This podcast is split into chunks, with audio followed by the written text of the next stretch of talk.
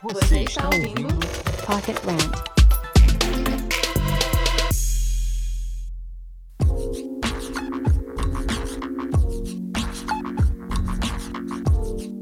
Falando de maneira simples, o Google Trends te mostra a tendência das buscas sobre um determinado termo. Mas isso não é tudo que tem a saber sobre essa ferramenta. Ao contrário do que muitos acreditam, o Google Trends não te fala o volume de buscas. Por exemplo, digamos que eu tenho 100 buscas mensais pelo nome da minha empresa, e esse volume aumentou para 200 e depois voltou para 100. O gráfico vai mostrar que sua busca está em 50, deu um pico para 100 e depois voltou para 50. Mas como assim? A ferramenta funciona proporcionalmente em relação ao volume total de buscas, ou seja, ela não te mostra quantas vezes o termo foi buscado, mas uma proporção em comparação com o máximo de buscas no período. Então, como saber qual foi o máximo de buscas?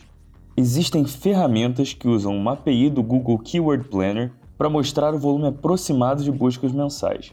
Nós aqui do Rant sugerimos a ferramenta chamada Ubersuggest, comprada pelo Neil Patel. A gente vai colocar o link para a ferramenta na descrição do episódio. Essa ferramenta é gratuita e consegue te mostrar o volume de busca além de alguns outros dados, como por exemplo o custo por clique e a dificuldade para ranquear no determinado termo. Mas quais as aplicações do Google Trends na prática do marketing? Bom, podemos fazer uma pequena lista com quatro itens. 1. Um, relacionando o gráfico de tendência com o volume total de buscas, você consegue ter uma noção de como está a sua presença na internet. Se está em ascendência, descendência ou estabilizada. 2. Com um volume relevante de pesquisas mensais, você consegue ter informações mais precisas sobre o estado no qual sua marca ou termo está sendo mais pesquisado. Se você atua nacionalmente, pode saber onde sua marca pode estar crescendo no interesse geral e cruzar com dados de conversão e dados demográficos do Google Analytics. 3. Programar promoções ou postagens. Observando a sazonalidade de termos da sua área de atuação, você consegue programar ações de marketing para se antecipar ao crescimento das buscas, ou então aproveitar buscas em ascensão e se inserir na conversa ou no assunto como marca. E 4. Observar buscas relacionadas à sua marca ou a termos que queira usar para produzir conteúdo.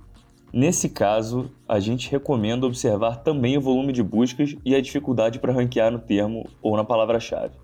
O Google Trends é uma ferramenta versátil, mas que não deve, na nossa opinião, ser usada sozinha. É mais um insumo para montarmos estratégias eficazes de marketing, seja on ou off.